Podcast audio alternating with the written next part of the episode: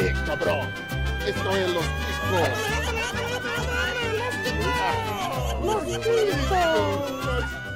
Que passa, ticos? Estamos começando mais um Los Ticos. Ai, ai, ai. O podcast mais animalzado do mundo. Sim, hoje eu tenho o prazer de apresentar o melhor host desse podcast. Sim, eu mesmo. Antes de apresentar minha bancada, vou apresentar a nossa convidada. Sim, hoje eu vou fazer o contrário. Temos ela que saiu de Minas diretamente para terras europeias levou todo o seu conhecimento de animais para a Europa. Sim, estamos perdendo mentes criativas aqui nesse país. Obrigado, Jair Bolsonaro. Ela, Pet Lady. Olá, pessoal. Um prazer estar aqui com vocês de novo. Muito tempo que eu não participo aqui dos Ticos. É um prazer estar aqui falar sobre um pouquinho sobre o meu trabalho, sobre bichinhos, responder as perguntas, contar histórias engraçadas e curiosas. E é isso. Muito feliz de estar aqui com vocês.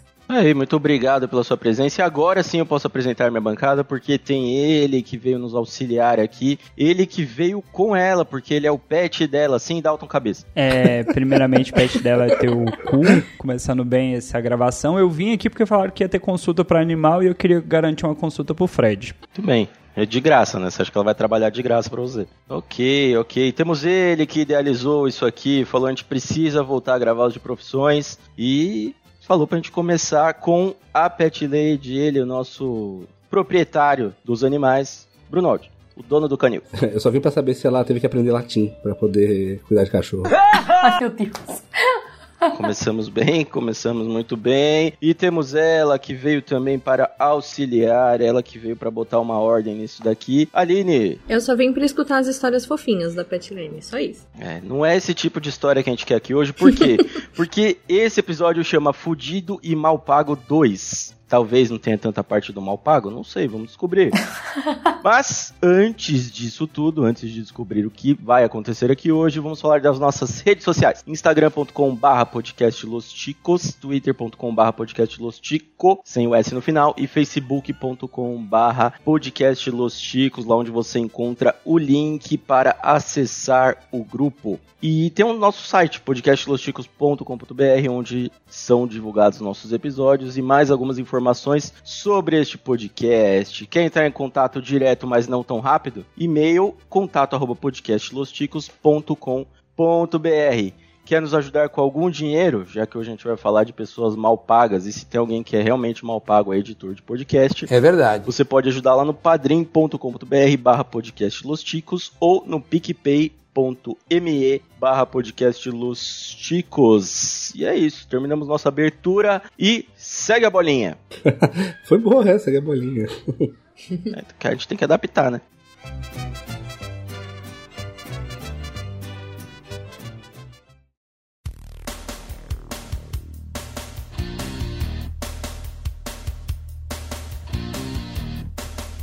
Muito bem, queridos ouvintes, voltamos aqui, vamos começar com este episódio. Muito tempo que a gente não faz isso, deve ter mais de um ano, acho, que a gente gravou de. Não, acho que não é tanto, não, é? Não, de piloto de avião, não tem tudo isso? Um ano ainda tava outra bancada aqui, eu acho. É, nossa, que horrível. Então deve ter um pouco menos. O tempo tá passando muito rápido. Já amanhã já é eleição, é, daqui a pouco já tem o Natal, Carnaval de novo, e daqui a pouco a gente já tá pensando em eleição de novo para ver quem que vai entrar no lugar do Lula. Então assim, tá, tá indo rápido o negócio. Tá mesmo. Então já tem um tempo aí, nosso último episódio de Fudido e Mal Pago foi sobre piloto de avião. Com o André, que veio aqui gravar com a gente. Um excelente episódio, por sinal. Foi, foi muito bom. Os ouvintes mandaram muitas dúvidas bizarras e. e assim, né? Hoje a gente vai ter uma profissão um pouco diferente. Aí vocês, ah, porque vocês nunca fizeram com o professor? Porque desde quando o professor é mal pago também, né? É. Saber isso aí. É, desde quando o professor é profissão, né? então, assim, tem que primeiro pagar bem, depois voltar a pagar mal para poder fazer o episódio. É, veja bem, veja muito bem. Então, assim, vamos começar aqui. É, Bruno, o que, que a gente tem aí para começar hoje? Como que a gente vai trabalhar esse episódio? Isso aí, vamos deixar a Carol contar as histórias inusitadas, né, da, na carreira aí, conta casos doidos e do meio, entre os casos a gente vai fazer as perguntas que mandaram e perguntas nossas também. Ótimo. Muito bem, muito bem, muito bem. Então vamos ver aqui, vamos ver o que temos na nossa pauta. Temos algumas perguntas enviadas, temos algumas coisas meio bizarras e eu estou gravando esse podcast com um livro de adestramento animal aqui, um livro que eu ganhei já tem um tempo, do... Aqui eu tenho a estopinha na capa. Excelente. Do Alexandre Rossi. Tem algumas coisas interessantes, porque assim, eu me identifico... A Thaís tá usando com você? Não, eu me identifico bastante com esse livro aqui, porque tem algumas coisas, por exemplo, aqui, ó. Ele dá alguns casos e ele fala as coisas que podem ser feitas ou não. E aí tem, por exemplo, urinar por submissão ou excitação. Eu acho que isso aqui tá no livro errado, tá? Eu acho que não era nesse livro que tinha que estar. Tá. Tem, né, realmente, ó, aqui, ó, marcação com urina. Daqui a pouco você vai perguntar o que, que é Golden Shower, por exemplo. Golden Shower, isso aqui tá, tá um pouco errado isso daqui, tá? Tá um pouco errado, mas tem bastante dica boa.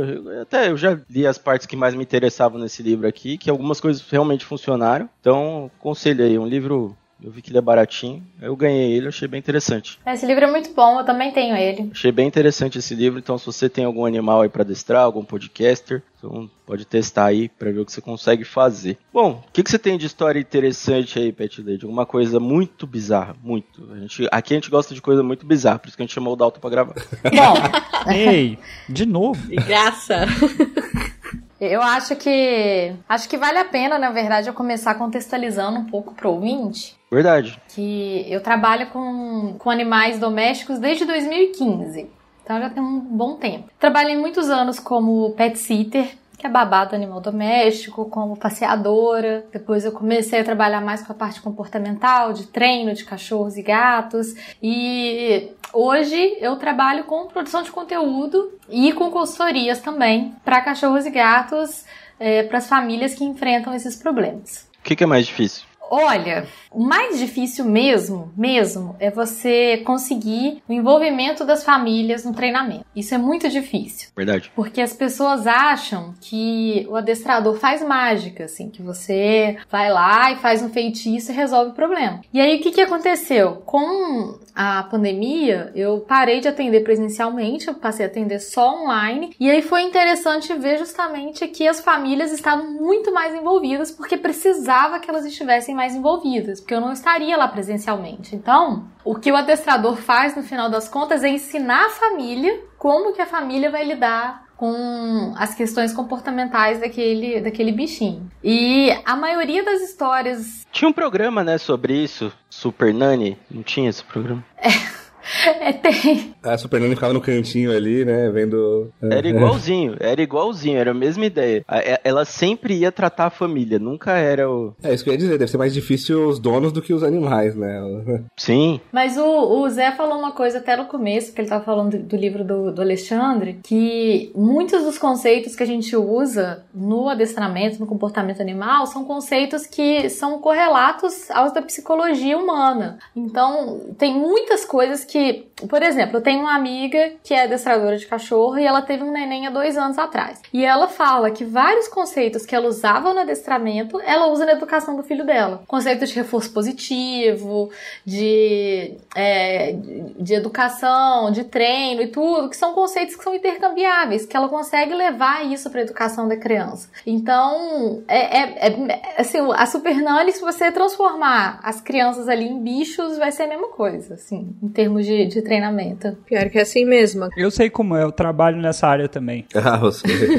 é, tem uma, tem uma pergunta que sempre rola, não sei se, se você, você já deve ter ouvido muito isso, né? Que é até meio que o caso do daqui do, do, do Alexandre Rossi, que é o é o Dr. Pet, né? É até interessante, o Dr. Pet e Pet Lady eu trouxe exatamente para isso. É que muita gente perguntava se ele era veterinário, né? E eu acho que agora ele é veterinário, não sei se ele já se formou. Ah, verdade. Agora ele é veterinário, ele não era, ele não era, e eu não sou veterinária também. Então, não é necessário, né? Não, não é necessário. É, existem veterinários comportamentalistas, que são os veterinários que trabalham com realmente a ciência do comportamento. Mas é diferente o trabalho que um comportamentalista como eu adestrador e treinador faz do que o trabalho no veterinário. São trabalhos que geralmente são, inclusive, complementares. A gente trabalha muito junto. Mas o papel do veterinário na saúde do animal, é, é na vida do animal, na verdade, é cuidar da saúde. A gente cuida do comportamento. Pode ser que esteja associado à saúde, pode ser que não. É, não precisa ser veterinário. E eu, como adestradora, comportamentalista, eu não me sinto nem confortável, nem apta e eu nem posso agir como uma veterinária. Então acontece muito, às vezes, as pessoas me perguntarem assim: ai, ah, meu cachorro tá com pulga, o que, que eu faço?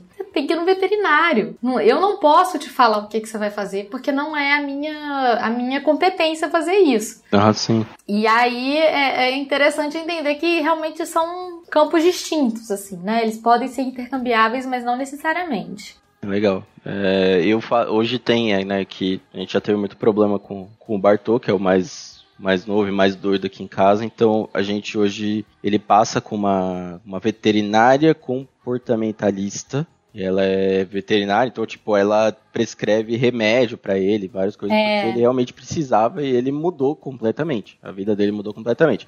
Mas a gente tentou adestramento, a gente tentou várias coisas antes até chegar e ver que ele ele tava precisando mesmo de um remedinho ali para dar uma aliviada. Mas não são todos os casos, né?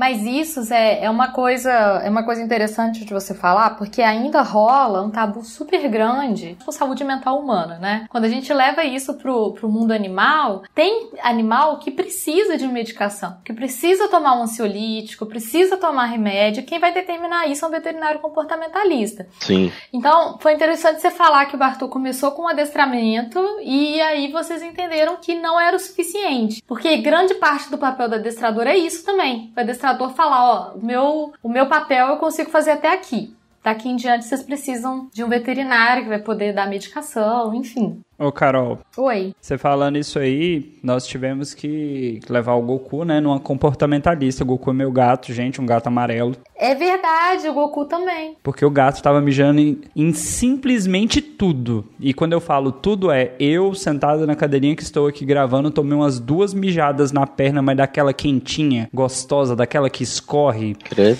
E aí a gente descobriu que o gato estava com ansiedade, porque a gente adotou um outro gato, o outro gato gato meio que tava enchendo o saco dele. E aí a moça passou um remédio só do bom para ele. Aí, assim, no começo da medicação, a gente viu o gato dopado, lerdão, dormindo o dia todo.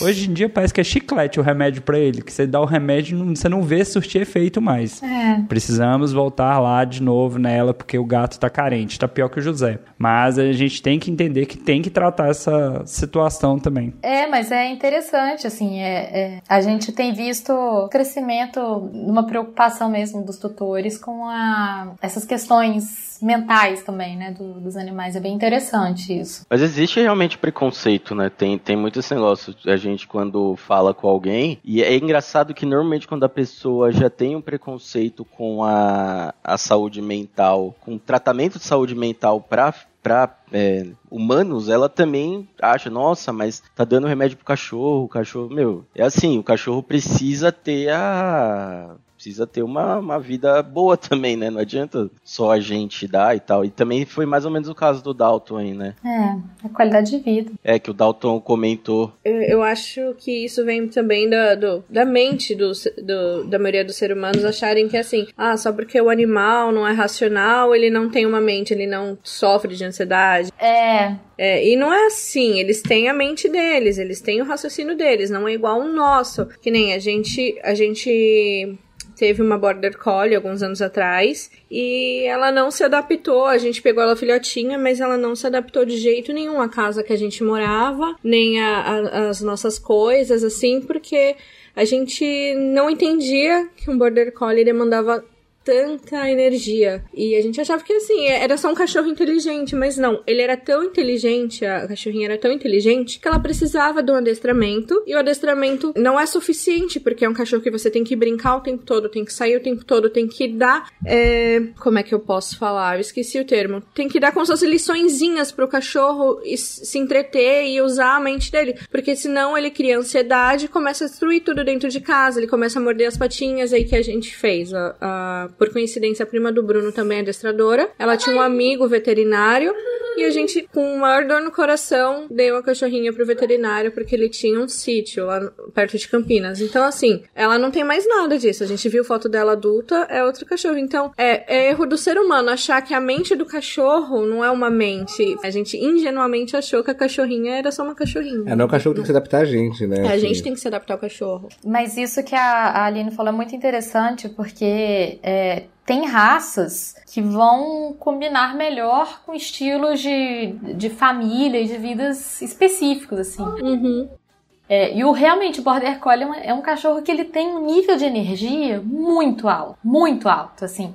E, e é um cachorro que ele é super inteligente, que ele precisa ser estimulado com frequência. Ele não é um cachorro que eu indicaria pra, pra tipo, uma família que não, não pode dar, tipo, toda essa atividade que ele precisa, sabe? É, é no caso da gente. Porque realmente ele, ele demanda muito, né? Ele, ele pede muito para essa atividade toda.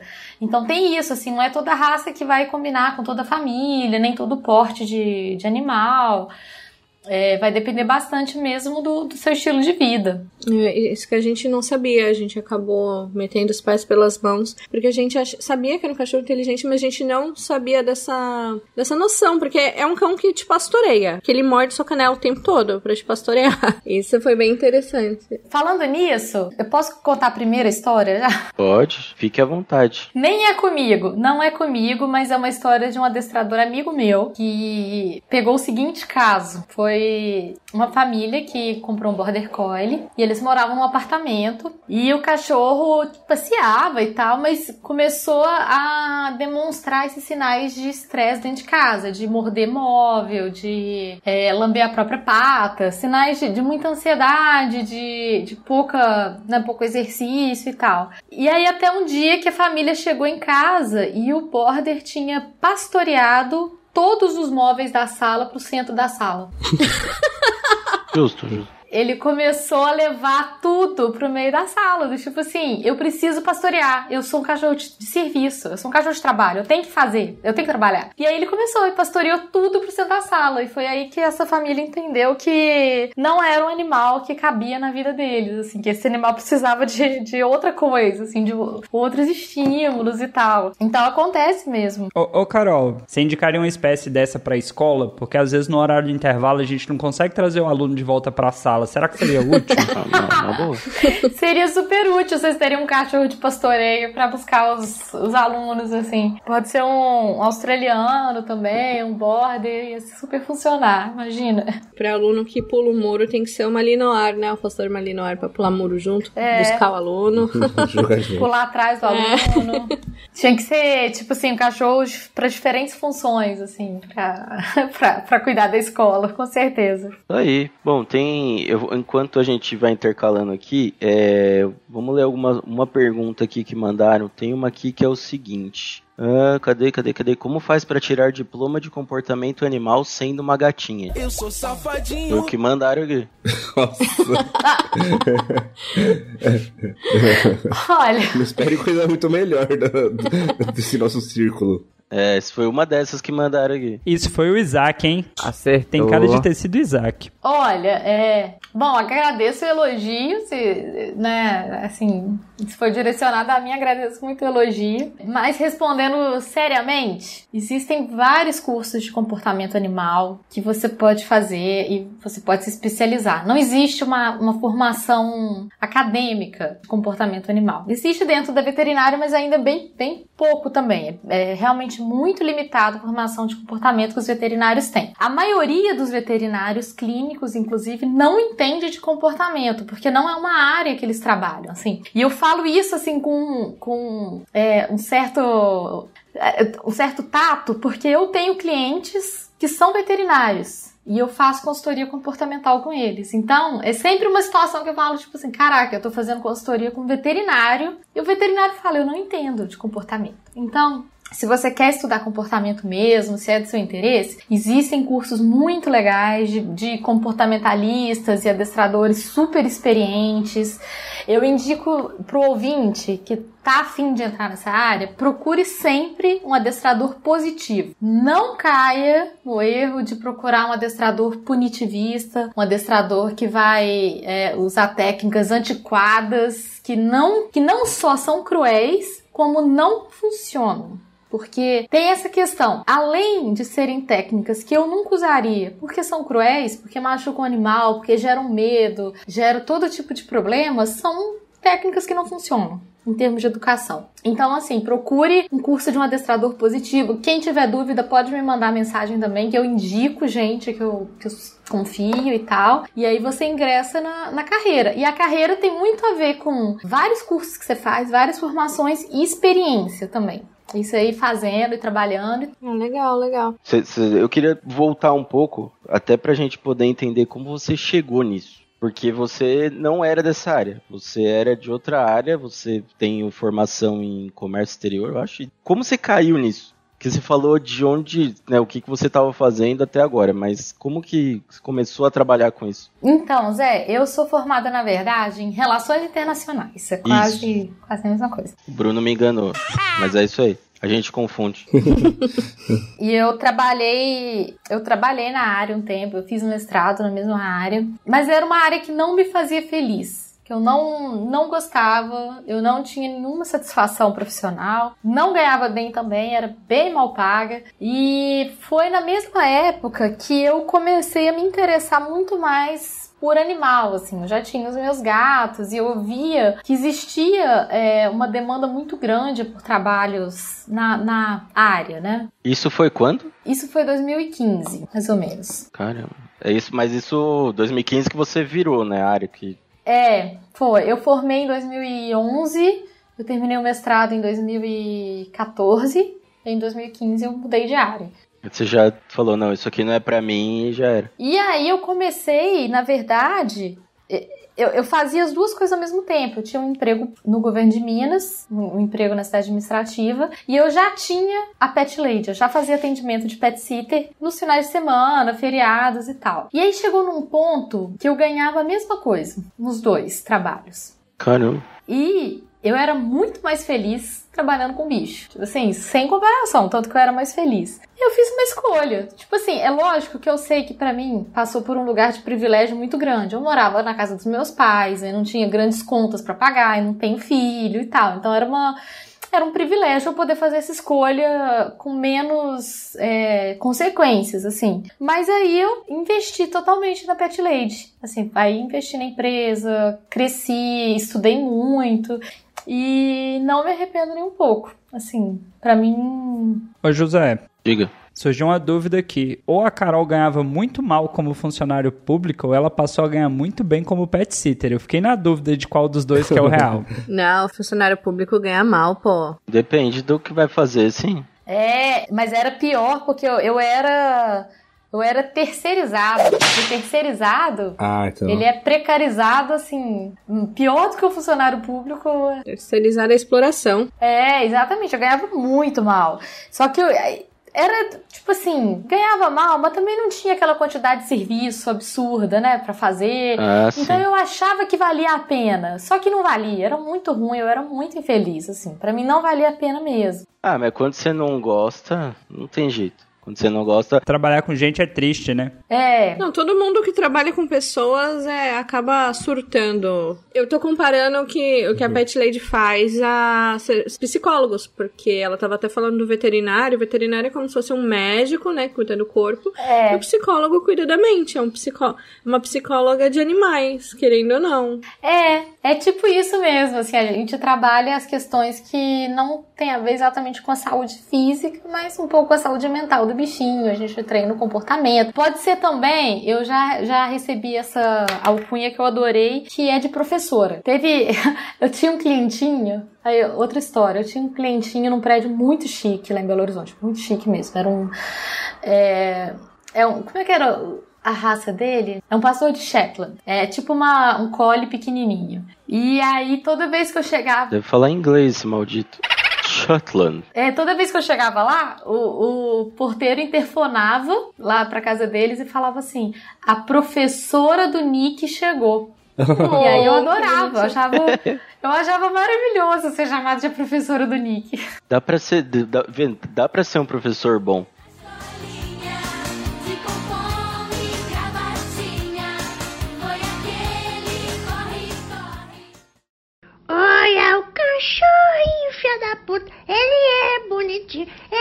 não tá bagunça. Ele tem um cu gostoso, ele corre sem parar. Tiriri, tcharará. Who let the dogs out? O Fred aqui perguntou qual foi o animal com a mania mais estranha que você já chegou para resolver. Interessante. Ai, mania estranha. Assim, tem uma coisa que eu acho que não é nem exatamente estranha, mas é, eu acho triste. Eu acho muito triste animal que se lambe em excesso. Hum, o da minha mãe fazia isso. É, eu já estive com uma gatinha que ela lambia um ponto nas costas em excesso, aí arrancava É. parte do pelo, ela já tinha ferida na- nas costas. Tadinha. E eu já atendi também um cachorro que lambia a patinha em excesso. E isso é uma coisa que eu acho triste, porque é um sinal de uma ansiedade muito grande. Um cachorro que ele, que ele tá tentando. é, o ga- o gatinho também, né? Ele tá tentando. É, se livrar daquela ansiedade fazendo esses comportamentos repetitivos. Mas ele acaba se ferindo, né? Assim, é uma coisa que acontece demais. Foi isso que a gente começou a notar na Border Collie. Ela já tava o quê? Com sete meses, oito meses. E a gente notou e foi- ela começou com esse comportamento de, pô, isso não é normal. Foi aí que a gente conversou bem e decidiu deixar ela com o veterinário que tinha um. Era chácara, né? Que ele tinha. Um sítio É, gigante lá. é. isso, pra ela. Porque a gente viu, pô, tá fazendo mal pra ela, não importa o quanto eu amo ela, se eu não posso dar qualidade de vida. Foi isso que aconteceu mesmo. É, e aí eles começam a realmente se machucar, assim. É, aqui em casa foi meio assim, né? A gente tinha só o Bartô, e aí a gente morava num apartamento muito pequeno, tudo, e aí é, ele, quando a gente começou, ele quando a gente trabalhava fora e chegava à noite, ele não tava tão ansioso assim. Ele dormia o dia inteiro, chegava à noite e a gente brincava com ele tudo. Mas quando a gente passou a ficar em casa por causa da pandemia, a gente viu que ele tava muito estressado. Tipo, meio que a gente invadiu o espaço dele. Então, é, aí a gente mudou de casa, tudo, pegou o outro cachorro, mas é, é uma coisa que a gente percebia no dia a dia, assim, a ansiedade do cachorro. Quando você, né, não sei se todo mundo deve ter passado por isso de ficar muito em casa na pandemia, É. você começa a prestar atenção em algumas coisas que você não via antes, né? É, mas tem até uma, uma pergunta aqui que, que me mandaram aqui no, no Telegram, que é de um ouvinte anônimo de Manaus, que ele perguntou se isso de se lamber é igual tentar chupar o próprio pau. Não é, não é a mesma coisa, porque é, em teoria, em teoria o homem que tenta é, chupar o próprio pau, ele tá em busca de prazer. Ou desafios. ah, faz, então é o contrário, faz sentido. Ele quer, né, uma satisfação e tal. É, o animal que faz isso de se lamber em excesso, e inclusive pode ser no pênis também, ou, ou na, na vagina também, enfim. Eu adoro quando eu, eu falo chupar, chupar o próprio pau e depois eu falo pênis e vagina, porque são, tipo, conceitos científicos, né? Tipo assim, agora quando a gente tem que ser científico, esse animal, ele tá em sofrimento, ele não tá, tipo, buscando é, uma satisfação sexual, ele realmente tá sofrendo muito, assim. Então, mas aqui, aqui entre nós, aqui entre nós, coisa rápida. Se um cara tenta chupar o próprio pau, qual a chance dele não estar em sofrimento? Assim, Não, provavelmente ele tá em sofrimento e todos ao redor dele também, né? Porque deve ser uma pessoa horrorosa, assim, uma pessoa que, que tenta fazer isso, assim, Nesse caso, você recomenda o sacrifício? do, do homem que faz isso? É desse animal específico. Ah, acho que sim, né? Acho que não tem, não tem salvação, não. Vai fazer o que com a pessoa dessa? é, não, realmente não. O problema é se ele tentar começar a chupar o pau dos outros, né? Não, aí, aí não é problema, né? Aí é a solução, né? o bate-leite vindo, moleque. É o bate-leite. Desde que haja, desde que haja consentimento, É, o cara sair chupando o pau dos outros à força aí. É, aí não dá, aí tem que abater. É, John, deu ruim. é aí é ruim, mas se, se os outros quiserem, né, aí não tem problema. Ó, esse podcast não é contra. Se você quiser chupar o pau dos outros, pode chupar à vontade. A gente não vai te julgar. Com o consentimento. Agora, se for a força, a gente tem um problema aí, porque é crime também, né? Então, assim, É, desde que haja consentimento das partes. Toma cuidado com isso aí. Eu tenho, eu tenho uma pergunta. É, dos animais que você cuidou, teve algum que você viu que ele tinha a mesma mania que o dono? Porque eu já vi muitos casos falar que o animal é a cópia do dono. O cachorro que o Bruno tinha, o- é, que também era Nick, ele era igualzinho o pai e a mãe do Bruno. Maravilhoso. Era o mesmo comportamento rabugento, as mesmas manias. O pai do Bruno tem mania de dormir no sofá depois que come, o cachorro também. E se você acordasse um, ele ficava bravo, e acordava o outro, era igualzinho o comportamento. Você já pegou algum assim? Não, o Bartô toma três Red Bull por dia. Igualzinho. É super comum, super comum, mas isso tem uma explicação biológica. O animal ele realmente se espelha nos humanos para fazer as coisas, sabe? Então essas coisas acontecem do, do animal é, replicar comportamentos. Tipo assim, cachorro que late demais. Você vai conhecer os donos, às vezes, é uma pessoa que fala muito alto. Pessoa que fala demais e fala. Os do Dalton, igualzinho. Nossa, começa a ficar maluco com aquilo. E lá na casa dos meus pais, por exemplo, o meu gatinho que mora com os meus pais, ele é igual meu pai. Igual. Ele, assim, pegou todas as manias. E é, é isso que você tá falando, de dormir no mesmo horário, de fazer as mesma coisa, tudo junto, assim. Ô, ô, Carol, mas seguindo essa teoria, o cachorro que tá lambendo muito pênis, pode ser que ele esteja se espelhando no dono. Mas o Dalton tá com esse negócio de lamber pênis, meu Deus. Ele voltou, ele, ele quis voltar. Não, não, quem puxou foi, ó, quem puxou foi o José, a gente tá tentando ajudar A pergunta de ouvinte aqui, pergunta de ouvinte. um ouvinte de Manaus. A gente sabe que ele tem lá uma cachorrinha, a gente tá preocupado. Eu acho curioso como que o homem é obcecado com um pau, né? Muito interessante isso, assim. O homem adora pau, cara. Mas lavar, eles não lavam direito, né? Se você ver o resto das perguntas que chegou aqui, É só pau. é só absurdo. É só absurdo. É só pau. E, eu- e, infelizmente eu não tenho nenhuma história pra contar sobre pau. Pau, nem de bicho eu tenho história, infelizmente. Eu fico imaginando o editor, o tanto que ele vai cortar a Carol falando pau, falando pau, e tem, tem, tem várias aí. Vai nada, vai- é, só pra fazer os extras, né? É, tem uma pergunta aqui que é um pouco sobre até. é, eu achei uma pergunta um pouco violenta, mas é, mandaram aqui. Podem perguntar pra ela o que é preciso para esmagar Izarrata? Eu não sei, tem que saber se. Ach- achei meio, meio violenta essa pergunta. Tem que saber se o ouvinte tem o que é necessário pra esmagar a rata, né? Não Olha sabemos aí. Se, se ele tem o que é necessário. Não, esse, esse que mandou aqui não. Foi o Teles, né? Esse que mandou horrível. aqui do o Teles não tem, não. Não tem, fica tranquilo. O... Eu, tenho, eu tenho uma pergunta, eu tenho uma pergunta de novo. Ô, Carol, quando eu era pequena, eu tive um cachorrinho, que era um cocker. E esse cachorrinho tinha mania de limpar o bumbum. E até hoje eu não sei o motivo. Assim, ele fazia cocô em vários ambientes. É, quando passeava, ele fazia no corredor da, de casa, ele fazia no cantinho dele, né, no tapetinho dele. Mas ele sempre limpava o bumbum. Ele coçava um bumbumzinho no chão e quando... Mas limpar como? Se arrastando? É, ele dava uma arrastadinha assim, e quando andava uma arrastadinha, ele, ele ficava esfregando o bumbumzinho na parede. Pô, da hora. Eu não sei por que ele fazia isso até hoje. Até hoje, eu não sei por quê. Ó, tem algumas explicações possíveis, assim. Pode ser que ele tenha algum problema que ele tivesse, né, no caso, algum problema de pele. E aí, quando ele fizesse o cocô, irritasse a área, e aí ele tentava coçar, alguma coisa assim, e estivesse incomodando a região. Hum, Ou pode ser também um hábito que ele acostumou a fazer, que não tem uma explicação do tipo do motivo, mas toda vez que ele repete o hábito, ele sente o prazer de ter feito o hábito, sabe? É igual quando a gente tem manias mesmo, a gente repete as nossas manias. Pode ser uma coisa que ele acostumou a fazer sempre. Ou também um probleminha de pele, pode, pode acontecer com ele. Mas é, não é, o- tipo assim, não é o normal, assim. Normal entre um milhão de aspas, né? não, ele era meio doido. Eu acho que era mania, então. É. Era um cocker meio doido. Não é uma coisa muito normal. É tipo. Seria tipo um toque, assim, é equivalente a um toque humano? É, É, ele tinha. Ela falou, ele tinha umas manias mesmo. Ele não podia ver ninguém comendo banana. Ele pegava a banana e fugia. é, mas tem animal que ele, que ele repete os comportamentos de, de, de uma forma meio cíclica, como uma forma de buscar é, um alívio ou um prazer naquilo, né? Então, às vezes, a gente vê isso muito em animal que vive em ambiente muito apertado, por exemplo. Ele fica andando em círculos, repetindo os mesmos comportamentos ali. É uma coisa um pouco maníaca, assim.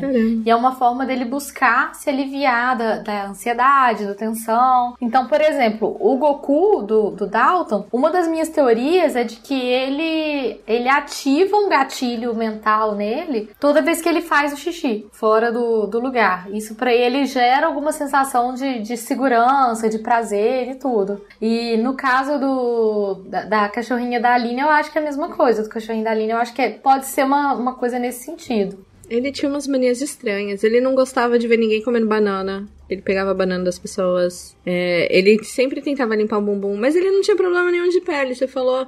Ele não tinha, ele era. Ele era. Nossa, minha mãe cuidava melhor dele do que da gente. Acontece. Mas é, ele era um cachorro cheio de manias mesmo. Mania de dormir com boneca, ele pegava todos os meus brinquedos, pegava minhas meias. Esse cachorro é engraçado. Mas é, eu achava que era assim. É, ciricutico dele. Agora você falou, faz sentido. Pode ser mania mesmo. É, mas pode ser mesmo assim uma mania que ele acostumou a fazer que, ele, que não tem um objetivo mesmo, assim. Aproveitando aí as perguntas, eu vou fazer uma pergunta pra profissional do, do pet ramo aí. Carol, você já passou por alguma situação, no mínimo, muito engraçada pra constrangedora? Que, como eu falei, eu tomei duas mijadas do Goku sentada aqui na minha cadeira. De gato é foda. Sei lá, uma mijada, uma mordida, cachorro tentou fugir, você caiu. O que, que já aconteceu de vergonhoso? Olha, é, esse assim, esse ramo de é, dejetos, tudo que você pode imaginar, tudo. Mas isso é uma coisa que a gente vai desensibilizando, você vai acostumando com essas coisas, assim.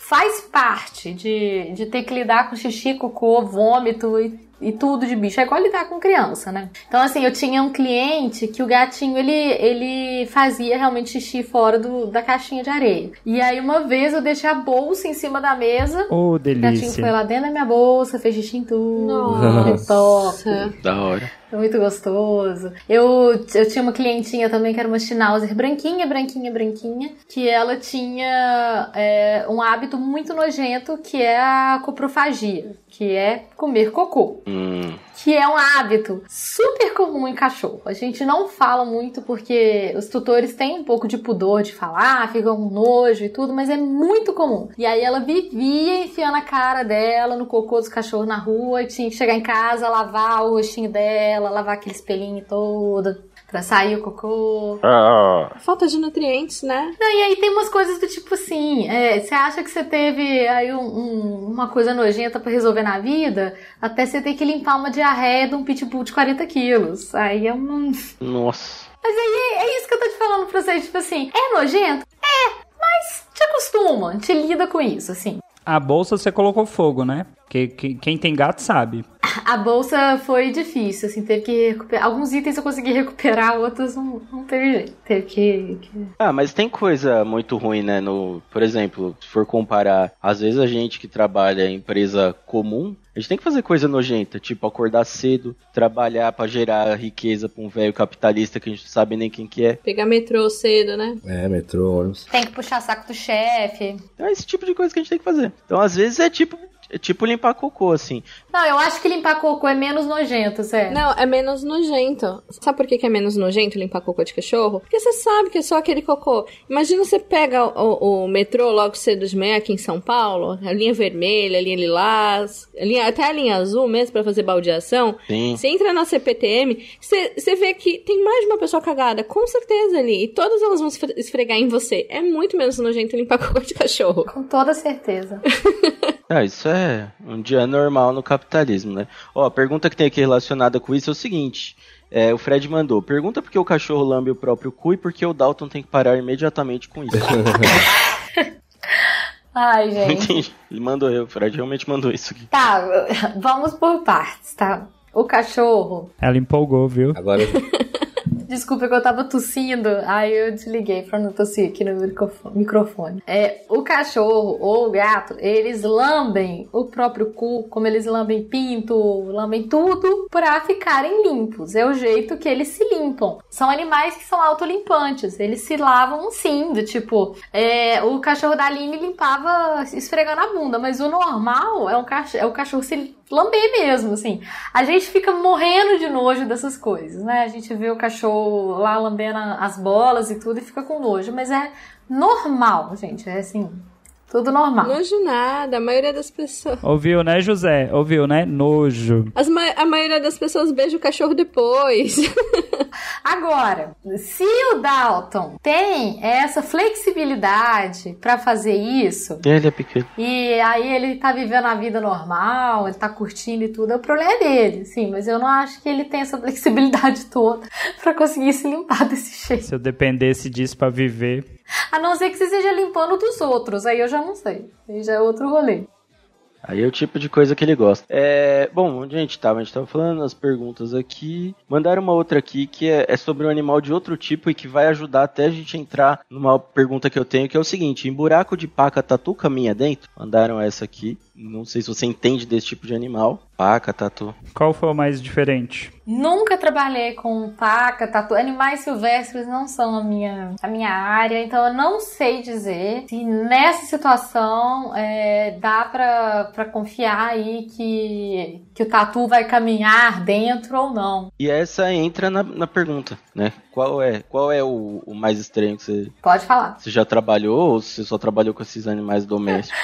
Ó, pra treinamento, eu trabalho só com cachorro e gato. Mas com, com o pet sitter, eu já atendi porquinho da Índia, hamster, calopsita, é, coelho. Não, a gente precisa de um pouco de detalhe. O que, que, que você fez com o porquinho da Índia? Tipo, que, que problema que ele tinha? Não, então, mas aí não era em treinamento, ele era só como pet sitter mesmo. Ah, só pra cuidar mesmo. Que a família, a, a família dele viaja, dele- é, é um, são dois Só não deixar morrer de fome. É, são dois porquinhos e. E eles tinham nomes ótimos. É o Fred Mercury e o David Bowie. Eles têm nomes maravilhosos, assim. E eles são aquele porquinho da Índia. Eu não sei se vocês já viram, que é cabeludo. Ele tem um pelão comprido, assim. Ele é muito style. Sim. E aí eu ia realmente cuidar deles, colocar comida, limpar a área deles e tal. E aí todos esses. É, calopsita, hamster, porquinho da Índia, coelho. Tinha uma casa que eu fui que tinha. Eu não cheguei a cuidar, mas tinha uma jiboia também. Não precisou de mim porque o dono alimentou ela antes de, de viajar. Com a pet sitter que veio antes, né? É, com a. com a outra pet sitter que deu bobeira. Aí eu até achei bom. E furão, esses bichos assim, tipo. Não, nunca vi, infelizmente, mas eu acho uma gracinha, furão. Acho um muito bicho fofo, pra cuidar. acho muito bonitinho. Ô, Carol, então você nunca chegou a pegar aqueles casos de pássaros que falam assim, falando palavrão, porque Corovelho, que te quero pra tambor. eu lembrei de um vídeo que tá rolando por aí do, da polícia chegando numa casa Nossa, onde é tinha alguém pedindo socorro. Aí chega lá é o papagaio, que fica vídeo ótimo, né? Socorro! Socorro! Esse vídeo é ótimo, esse vídeo é maravilhoso. Aí vem o cara lá de dentro com o papagaio e fala: Não, gente, eu sou meu papagaio. Ó, nunca. Papagaio eu nunca. Eu acho que não era, viu? Eu acho que não era. Foi um puta truque bom. Aonde que ele aprendeu a falar, né? Socorro, me É? tira daqui. Vocês já viram uma reportagem também do papagaio que era o X9 da polícia? Já. Não. Ele, ele trabalhava com os bandidos, era uma coisa. Era muito interessante. Muito bom. Nunca é, cuidei de papagaio, mas eu acho papagaio animal assim fascinante. Acho maravilhoso. Paco! Ah, eu tenho uma amiga que tem um papagaio e papagaio tem tipo assim, eles vivem uns 70 anos, eles vivem muito. Vive muito. E aí esse papagaio cantava, conversava e tal. Mas infelizmente eu nunca cuidei. Ah, eu- que pena, que senão ia ter umas boas histórias, né? Esse do caso do vídeo do rapaz, ele conta que tem um papagaio desde que ele tinha 10 anos de idade. Nossa! E eu até, eu até brinquei onde é que ele aprendeu a falar essas coisas. Mas foi ele que ensinou pro papagaio quando era pequena. Olha aí. E o papagaio fica gritando. Sempre que ele quer sair, socorro, me ajude. Tudo parte de um truque. Tinha realmente alguém preso. O papagaio aprendia com a pessoa. É. Isso tu- tu- tudo parte de um truque. E a polícia caiu direitinho. Eu entrava pra ver. Devia ter alguém preso lá. A polícia ficou tipo, ah não, é só um papagaio, é só um papagaio, tá tudo bem. Eu chamo de esposa. É, você acha? O Dalton tem um papagaio que grita socorro, solta minha família. É assim. Mesma coisa. É.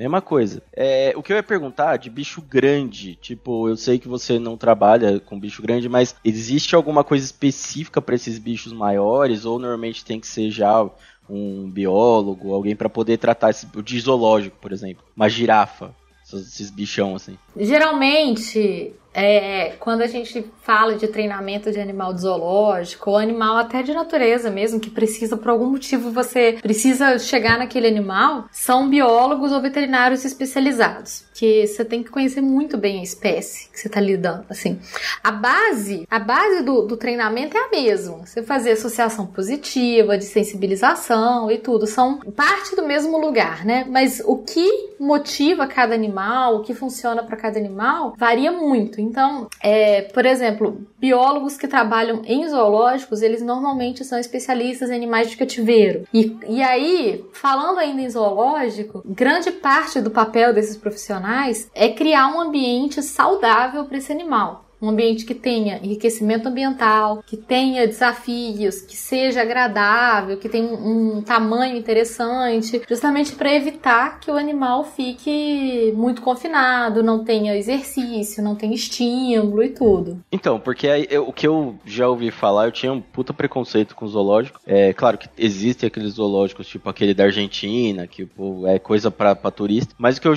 já ouvi falar, até vendo uma reportagem daqui do Zoológico de São Paulo, é que que eles fazem ali é para né, cuidar desses animais que não podem voltar para a natureza ou fazer um intermediário até o animal conseguir ir para, sei lá, ir para um, pra um, como é que é o nome aquele? Ser reabilitado, né? Não, tem um lugar que eles vão que é tipo um Esqueci o nome. Um santuário. É, isso, santuário. Então, assim, esse tipo de coisa. Então, eu, eu perdi um pouco o preconceito com o zoológico desse, nesse tipo. É. Mas eu não sei até onde o animal fica irritado com um negócio desse, sei lá. Então, Zé, a sua colocação é ótima, que é super importante a gente falar zoológico mesmo. O zoológico sério, zoológico bom, o objetivo dele é preservação é preservar a vida daqueles animais, é fazer, por exemplo, é, cruza de animais em cativeiro para conseguir perpetuar a espécie, fazer estudos sobre aquela espécie. Quando a gente fala de zoológicos sérios, que têm é, boa infraestrutura, que são cuidados e tudo, é esse o objetivo. É realmente um objetivo muito bom. É divulgação científica, pesquisa e tudo. É óbvio que tem zoológico furado. Esse que você falou, Zé, que o zoológico de Lujan, ele foi fechado no ano passado se não me engano. Foi? Ah, que bom. É. Ai, que bom. Que era aquele zoológico que dopava tigre e tudo. Nenhum zoológico sério, e isso é uma coisa boa pros ouvintes, assim, nem zoológico, nem santuário, nenhum lugar sério vai deixar você ter contato com um animal silvestre. Sim. É, nem que ele esteja em cativeiro. Ele, eles evitam isso, justamente para não atrapalhar a vida do animal. Aquele animal ele está tentando viver ali da melhor maneira possível. Tem animais que são resgatados e vão para um zoológico, mas tem aqueles animais também que eles já são é, nascidos e criados num cativeiro, eles nunca vão para a natureza. Não tem condições eles irem para a natureza, né? No Brasil tem um, né, Petlane? Assim, é, acho que se chama Santuário Onça Pintada, não é? Que é igual que você tá falando, que eles nascem, fazem cruza, ficam lá. Todo cagado. É, mas esse daí, especificamente, o Instituto Onça Pintada, é uma merda. É mesmo? É, é. Pra vocês terem ideia, o diretor de lá é brother do nosso ex-ministro do Meio Ambiente, Ricardo Salles. Ah, sapatenista, ah. cortador de árvore. É, eu vi isso aí. É, é um cara, tipo assim, lá do Instituto Onça Pintada morreram mais de 50 animais, tem vários problemas, assim. Nossa. Onde é esse instituto? Eu nunca ouvi falar desse instituto. É, é, um lugar que, que não é legal, não é legal mesmo. E os santuários, de forma geral, eles têm alguns problemas, porque eles não são apoiados, eles não são criados como os zoológicos são, justamente para serem esses lugares de proteção, de, de cuidado, de, enfim, de preservação, sabe? É um, é um tema maravilhoso, assim, que eu, eu inclusive, eu tenho o desejo até de falar mais, de criar mais conteúdo sobre os zoológicos, pra gente poder discutir mesmo o papel deles na nossa vida. É porque existe realmente um preconceito muito grande, eu tinha muito esse preconceito, mas eu, eu, eu percebi, eu não sei se em todo estado é assim, mas eu percebi que normalmente os zoológicos. Aqui, eu, aqui em São Paulo eu nunca lembro se é municipal ou estadual o zoológico aqui de São Paulo. É municipal. Mas eles têm uma ligação. É municipal, né? eles têm uma ligação com o, as universidades. É. Então tem, tem uma ligação, então normalmente esses zoológicos eles tem uma linha melhor do que as coisas, as instituições que são ligadas aí com a galera do, do, do novo, né? Com essa galerinha aí que. É, iniciativa privada geralmente não é. Basicamente é lucro. Você não vai ter lucro com o animal, né? Você, que lucro que você vai ter com animal desse? Não tem, né? A não ser que você venda ele. É igual aqui no litoral, Zé. Quando aparece animais que precisam de reabilitação, os aquários daqui, tanto do Guarujá quanto os de Santos, eles reabilitam para tentar devolver para o ambiente. Tanto que aqui biologia marinha é um dos carros-chefes das universidades. É, o aquário de Santos mesmo é maravilhoso. Quarto de Santos é incrível, muito bom. Sinto bem legal. É, bem legal mesmo. Bem legal mesmo. Então, assim, quando a gente pensa nesses animais que eles são silvestres, eles não têm contato com, com o humano, o ideal é que não tenha mesmo, gente. Assim, não, não é pra ter. É, é, existem alguns animais aí nesse grupo que estão em zoológicos, em santuários, que podem, mas o geral não. Não é pra ter, sabe?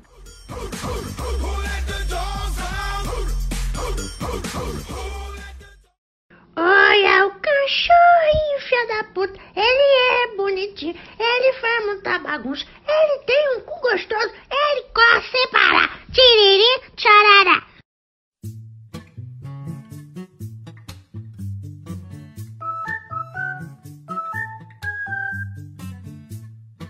Aproveitando essa deixa da Carol aí, como eu já conheço a profissão dela há um certo tempo, e ela falando aí de não ter contato com o ser humano. Carol, tem alguma história de que você tem a chave da casa, tinha, né, a chave da casa de um monte de cliente, você entrava lá para cuidar dos bichinhos. Você já se deparou com alguma coisa que você não queria ter visto? Fala, meu Deus, essa intimidade do cliente aqui eu não queria ter visto, mas eu acabei tendo contato ali porque eu fui para cuidar do bicho, eu tava trabalhando. E você é assim, cara? Tem algumas histórias engraçadas sobre isso, né? Porque quando a gente começa a cuidar dos animais, a gente acaba é, fazendo parte daquela família quase. A gente cria uma intimidade muito grande com a família, no ponto de que você tem uma cópia da chave da casa deles, assim. Então, o que, que já aconteceu comigo? Tem duas histórias interessantes disso. A primeira foi uma vez que eu cheguei na casa da minha cliente.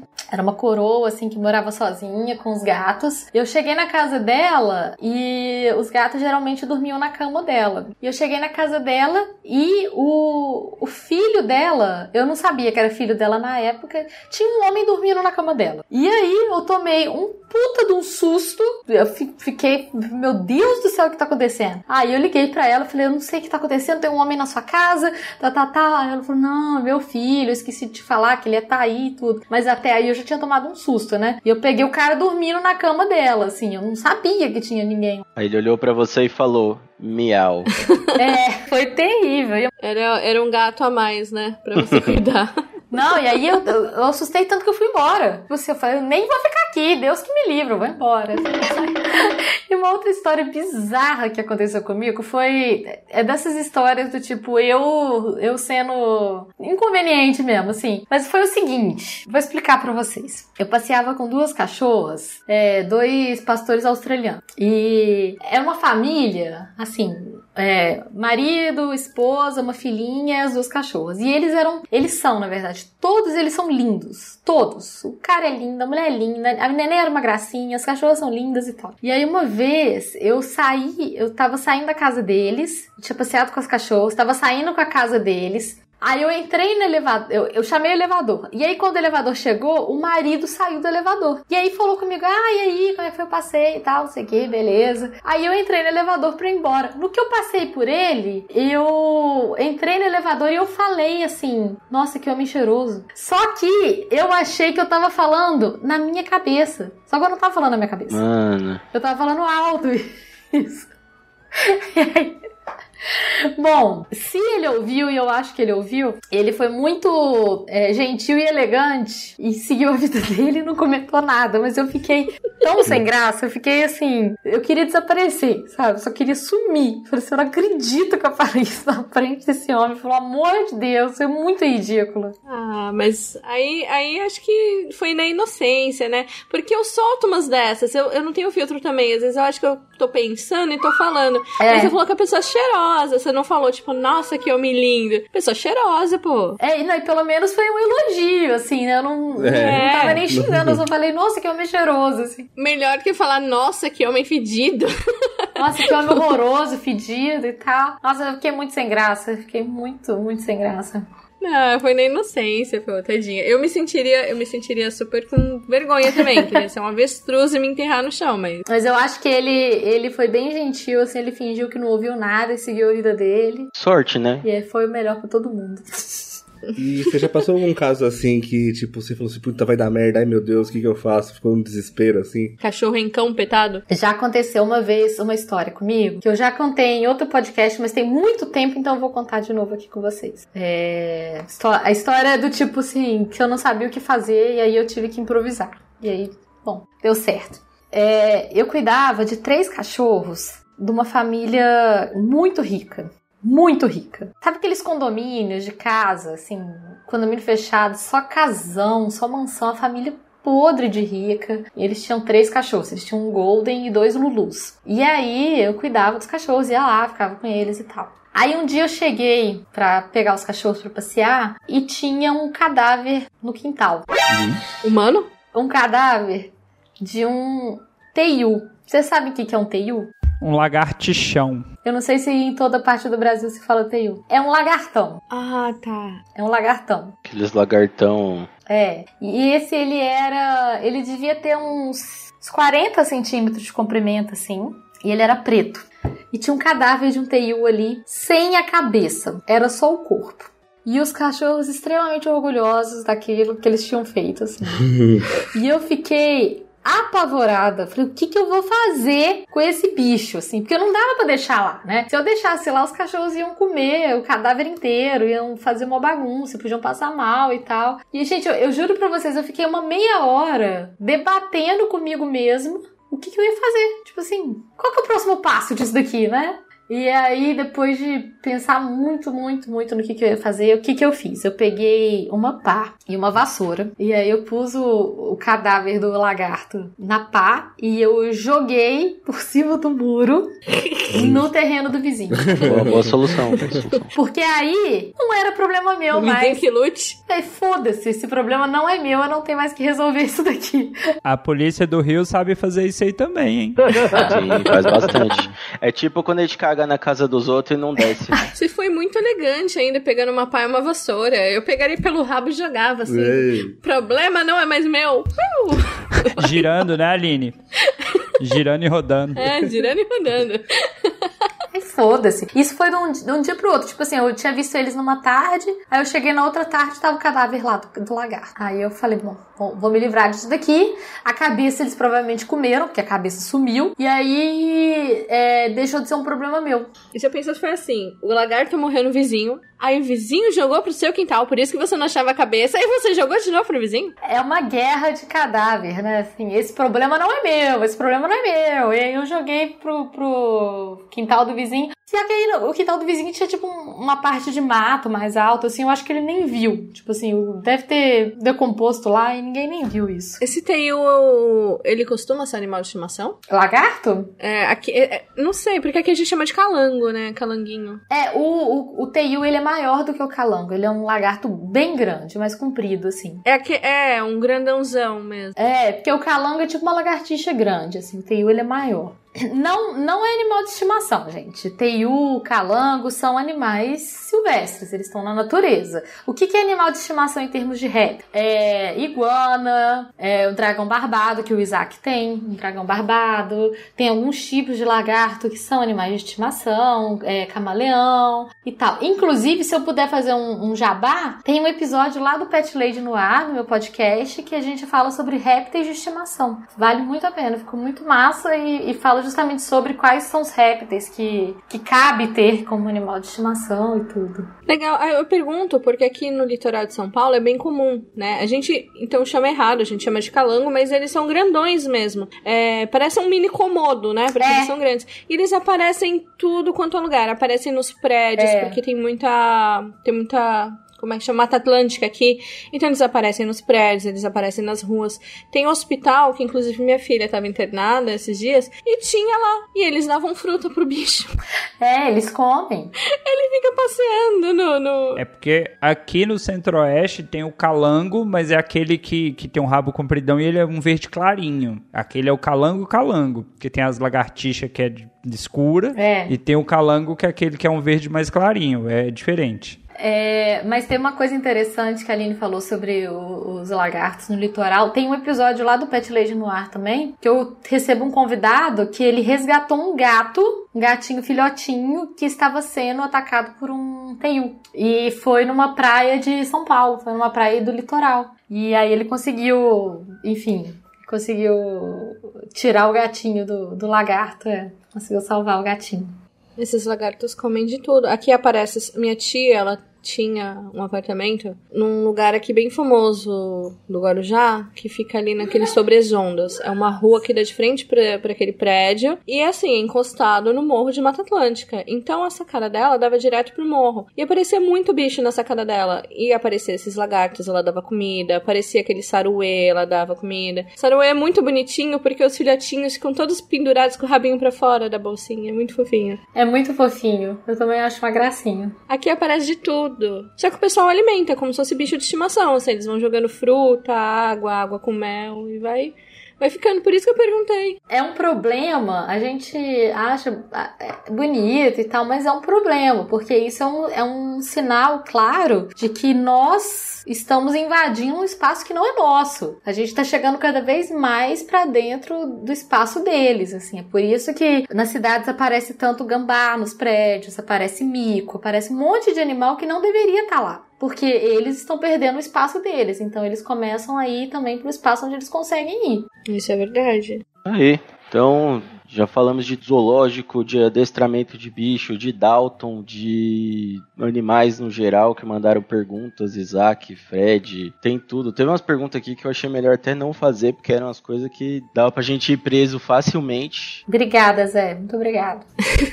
É... E é isso. Alguém tem mais alguma pergunta? A gente pode. Ou se ela tiver mais alguma história que ela queira Quer registrar finalizar aí, com uma é. história? É, alguma Sua favorita? uma historinha, alguma coisa. Eu tenho duas histórias de violência. Opa. Que, Opa! que podem ser. Gente, assim. Sempre bom. Em quem que você bateu?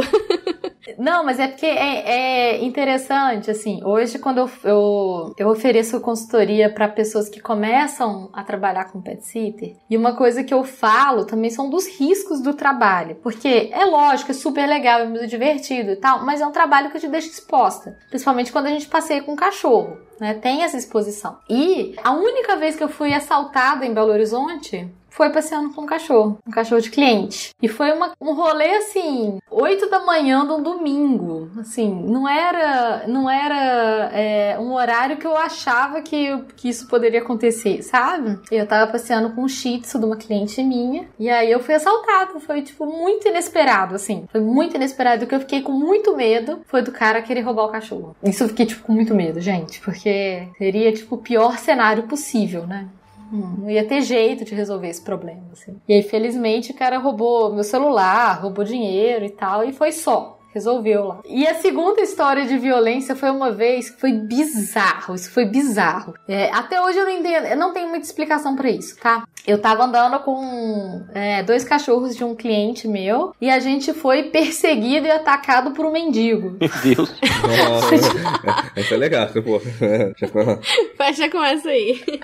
Foi a coisa mais aleatória da minha vida, assim, foi tipo bizarro. Eu tava com os dois cachorros e eu cheguei numa pracinha perto da casa desse meu cliente e aí tinha esse mendigo, assim, o estereótipo do mendigo, imundo, completamente bêbado, Tipo o José. assim, daquele jeito, né? Tipo o Zé, só que, que acho que tava mais bêbado do que o Zé. tava pior. Agora não, mais tarde.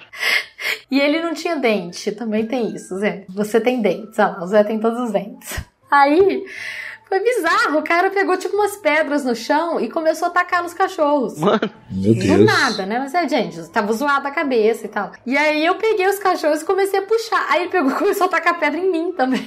caralho. tipo, completamente aleatório. Eu nunca tinha sido atacada por um mendigo. E aí foi, De graça. foi uma experiência única, assim. E aí, Você tem que vir mais pra São Paulo. É, aí, aí eu, enfim, saí de lá com os cachorros, óbvio, né? Saí de lá e tal. Aí eu contei isso pro meu cliente. E aí meu cliente voltou de viagem, ele não foi lá tirar satisfação com o mendigo, Caralho. que morava na praça. Ele foi lá tirar satisfação com o mendigo, o mendigo, completo, maluco também, né? Falou: Não, nem sei o que você tá falando, que isso, nada a ver e tal. Foi assustador, assim, ser atacada por um mendigo com pedras. Mas é isso, assim, Carol, quem é mais louco? O mendigo que te atacou ou o dono que foi tirar satisfação com o mendigo? Mano.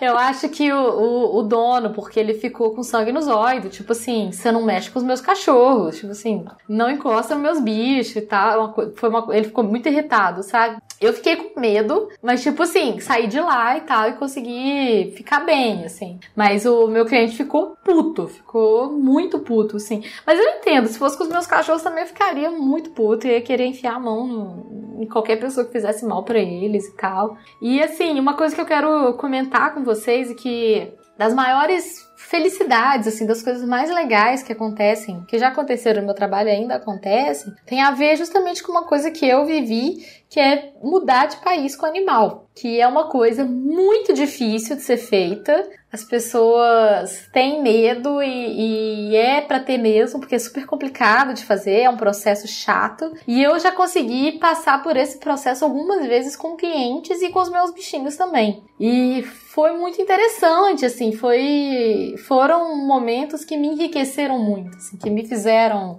muito bem de, de poder proporcionar também esse momento de reencontro para as famílias e tudo, de poder unir os bichinhos e também poder, por exemplo, eu me mudei de Belo Horizonte para Espanha com meus dois gatos. É, eu não crio nenhuma ilusão de que é fácil, não é fácil, mas dá para fazer, tem jeito, assim, tem como ser feito. São processos, né? Mas é, eles ficam muito tempo em quarentena?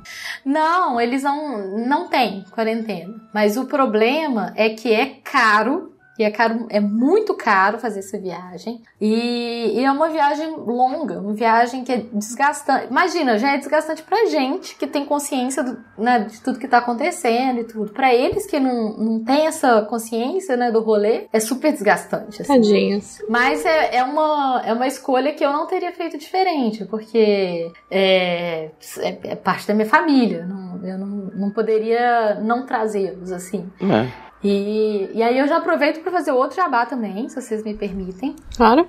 No meu canal no YouTube, youtube.com.br ThePetLady, eu conto todo esse processo de fazer a mudança com, com os gatos, de toda a documentação que você precisa para vir para Europa com seus animais. Então tá tudo lá também para quem tem curiosidade para saber como é que é. É um processo bem complexo, né?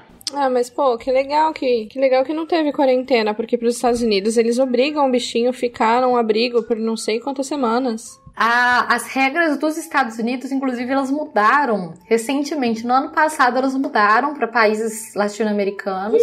Mudaram. E elas estão bem estritas. Elas não eram tão estritas, mas existe um motivo para isso. E o, motivo a gente a gente acha ruim, mas faz sentido, né? A América Latina não é uma região livre de raiva. Né? Sim. Do, do vírus da raiva. E é muito perigoso a gente é, transportar esse vírus para outros países, né? Aqui na Europa, por exemplo, a raiva é erradicada. Então não tem, eles não podem arriscar nenhuma chance de trazer o vírus, assim. E os Estados Unidos não tinham um controle tão grande em relação à raiva. E agora eles têm também e com razão, assim, é, é, é ruim, é ruim, mas tem motivo para isso, assim. É que é igual, é igual dentro do próprio Brasil. Não sei se você sabe, aqui no litoral de São Paulo, é, não é erradicado o verme do coração. Os cachorrinhos, eles tomam. A gente, a gente pegou uma cachorrinha para minha filha mais velha né, que fica com a minha mãe, e a cachorrinha de, lá, ela nasceu em São Paulo, a gente deu todas as vacinas, quando veio para cá, ela tem que tomar as injeções por não sei quantos meses por causa do verme do coração. Dentro do próprio Brasil não, não tem controle, né? É, não, o Brasil tem outros problemas muito grandes também, tipo a leishmaniose, que é uma, uma doença que é super possível prevenir e a gente não tem ainda uma política mais abrangente de prevenção. Mas assim, né, gente, quando a gente pensa é, é, em termos de Brasil, a gente está muito atrasado com muita coisa em relação a bicho. Isso é verdade. Então tem coisas que a gente realmente tem que se atualizar, tem que ter é, campanhas de vacinação mais amplas e tudo. Mas em termos de comportamento, eu talvez isso seja surpreendente para vocês, mas o Brasil é bem avançado em termos de entendimento Sério? É, só que é aquilo, é, é, é, quando a gente pensa nas capitais, nas metrópoles, né? Assim, as pessoas já são bem mais preparadas e tudo. Ah, sim, sim. Quando a gente vai pro interiorzão, não, continua uma cabeça um pouco mais antiquada e tudo. Mas eu vejo a diferença dos tratamentos dos bichos no Brasil e aqui por exemplo. É, é fácil de ver a diferença, assim, em termos de cuidado com bem-estar, com respeito ao, ao, ao, animal, assim. As pessoas são muito brutas com o animal aqui. E são muito brutas com criança também, que é uma outra reclamação que eu tenho, assim. Mas o Brasil tem, tem tido grandes avanços em termos de comportamento, assim. A gente tem muita gente bacana trabalhando e disseminando conhecimento e tudo. Bom, Muito bom, muita informação, dá pra fazer outro episódio desse, de tanta coisa que tem. Acho que só se for pra falar de mudar. Não, se for de mudar de país, já dá pra falar de outras, porque tem tanta regra, tanta coisa e. Você tem episódio sobre isso? Tem, tem. Eu, eu já, já neguei algumas, algumas oportunidades de ir pra fora do país, porque não É. ia ter como deixar é, os bichos aqui. Então, assim, não, não é. Não é o tipo de coisa que, que eu vou fazer e eu acho que não. Sei lá, se for pra ir, eu tenho que levar tudo que tem. É, e é isso. Eu acho que. José, José, como todos os episódios de profissão, hum, tem que trazer uma piada relacionada à profissão de quem veio falar aqui, né? Ah, lá vem o engraçadinho de novo. Exatamente. Vamos lá, que essa é a hora que o convidado se arrepende de ter vindo. Brace yourselves. Manda aí pra nós. É hora de piada, caralho! Então, um amigo, né, foi reencontrar o outro, fazia muito tempo que ele não via. Aí quando o cara chegou lá na cidade do amigo, foi pro sítio dele, e o cara com um sítio enorme, cheio de animais, assim. Aí o cara, ô, parabéns pelo seu sítio e tal. Aí, né, eu tenho orgulho do meu sítio, mas eu tenho muito orgulho dos meus porcos, que meus porcos são bem adestrados. Aí, ele, vamos lá ver, né. Aí chegaram lá, aí o dono do sítio foi, abaixou as calças, colocou a giromba pra fora, bateu três palmas, o porquinho veio correndo e começou a mamar ele. Mamando É assim. zoofilia. Ah, então, né, dos dos ticos é dito pra baixo. Eu não sei o que tá acontecendo aqui. Era o mínimo que eu esperava de vocês. Aí, né, quando o cara quis que o porco parasse, pegou um pedaço de pau e pum na cabeça do porco. Aí o porco parou e foi embora. Aí ele olhou pro cara e falou assim, viu só? Qualquer porco aqui, que eu bater três pau, o porco faz isso e tal. Aí ele chegou pra aqui, aí, quer tentar? Aí o cara, ó, quer, até quero, mas eu não aguento a paulada na cabeça não, viu? Meu Deus do céu. Meu Deus do céu. do céu. Ô, ô, ca- a destra marido, Carol. Não, assim, vou contar uma boa pro Bruno passar adiante. Olha lá, ela vai, ah, viu? O convidado vai contar, a melhor coisa. É! É, chegou um amigo na fazenda do outro amigo e falou assim: Fulano, você sabia que eu falo com os animais? Os animais respondem? Aí ele, ah, que isso e tal, não sei o que. Aí passou um, um cachorro, ele falou, e aí, cachorro? Aí o cachorro respondeu, e aí, cara, como é que tá? E o dono, nossa, surpresa, né? Aí passou uma galinha, ele falou, galinha, tudo certo aí? Aí a galinha falou, porra, tudo certo, tudo tranquilo. E o cara chocado. Meu Deus. Aí passou um porquinho. Ele falou: E aí, porquinho? Você tá bem? E o porquinho: Tô bem. E aí o dono já grita lá de trás: Ó, ó, a cabra é mentirosa, hein? Não acredita em nada que essa cabra vai falar. Meu Deus do céu. aí. Ó, mantendo aí o tema leve da zoofilia, esse tema leve familiar. E foi na mesma, na mesma entrevista aí que eles quiseram comer um índio. Assim que a gente termina esse episódio, antes dos nossos jabás da convidada, vou pedir os jabás aí dos nossos, da nossa bancada. Dalton Cabeça, faça seu jabá e não acredite em nada que ele vai falar. É isso aí, galera. Ouça lá o Cidadela Geek, procura aí nas redes sociais, Cidadela Geek Pod. Tem ainda? Tem, tá voltando, vai ter gravação de novo, porque eu deixei na mão de uns caras aí, que os caras tava comendo cabritinha, comendo tudo que era coisa, mas não tava gravando. Eita, não acredito em nada que os caras falam, hein? Viu? Eu tô me baseando nessa frase. É, Bruno, por favor, mande a sua. É, as edições aí, nas últimas, mas ainda editamos podcast. Quem tiver, quiser um podcast aí bem editado, eu, Fred, estamos à disposição. E é isso aí. Tô sentindo que tá quase virando Fred Edições, hein? Isso aí. Tá quase lá. Quase Fred Edições. Quase lá. Fred Edições. É skate sonho. Skit. Isso aí. Nessa que a gente agora vai ouvir todas as redes sociais onde encontrar a nossa convidada. Por favor, dona Pet Lady, Pet Lene, mande os seus jabás. Meninos, muito obrigada por vocês me receberem aqui. Foi um prazer conversar com vocês. É, peço desculpas especialmente ao Bruno e ao Fred que vão ter que editar todas as minhas tosses Ah, eu também tô tossindo aqui. que eu tossi só no, só no gravador aqui. Aí vocês vão ter que, que Tudo Fred. me ouvir fungando e tossindo, que eu tô com a garganta ruim. Você vai morrer. Mas foi um prazer enorme estar aqui falando um pouquinho sobre o meu trabalho. Muito gostoso. Realmente dava pra falar muita coisa, porque quando a gente fala de bicho, né, é, é eterno assim, o tema. Bom, se o ouvinte quiser me conhecer, É, eu tenho um canal no YouTube, The Pet Lady, youtube.com.br The Pet Lady. Lá tem informação sobre comportamento animal, bem-estar, muitas dicas. Eu tenho um podcast que já encerrou, mas os episódios estão no ar, que é o Pet Lady no ar, que eu também falo sobre comportamento animal.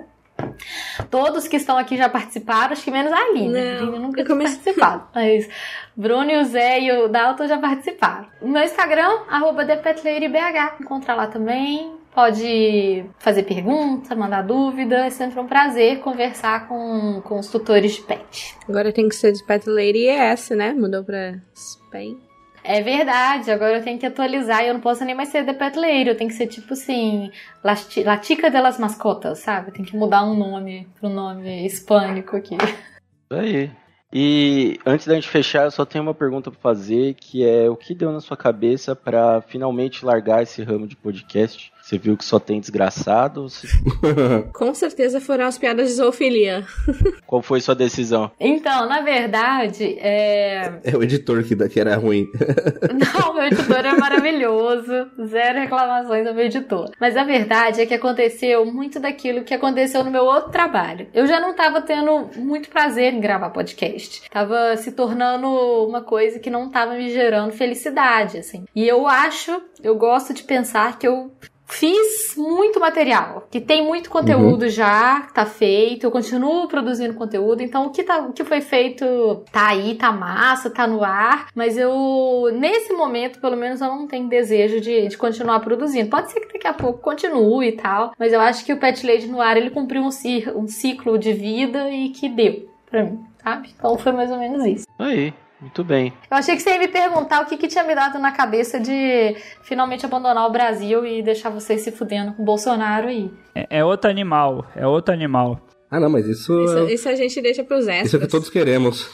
Esse animal não tem jeito, né? Isso a gente já, já sabe o motivo, né? Isso a gente nem precisa. A gente segue o mesmo caminho. E é isso aí. A gente já estressou bastante esse assunto, então é a hora da gente dar aquele hashtag Hermafruteta. Muito obrigado para todo mundo que participou e todo mundo que ouviu até aqui. Muito obrigado por cuidar dos bichos dessa forma, dona Petilene.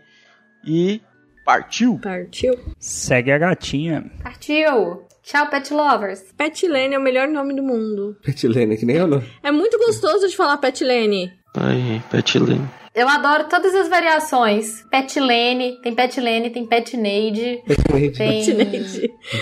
Pet Lady, tem todas as variações. Aqui tem uma doceria chamada Neide Leite. O Bruno às vezes se chama de Neide Leite também. Nossa! Neide Leite é um ótimo nome também. Bate leite. Bate leite não. De leite não, pô. Isso é coisa do Fred. Coisa do Fred. Fred me ama. Tem o site de apostas da Carol, o Bet Lady também. Pet Lady.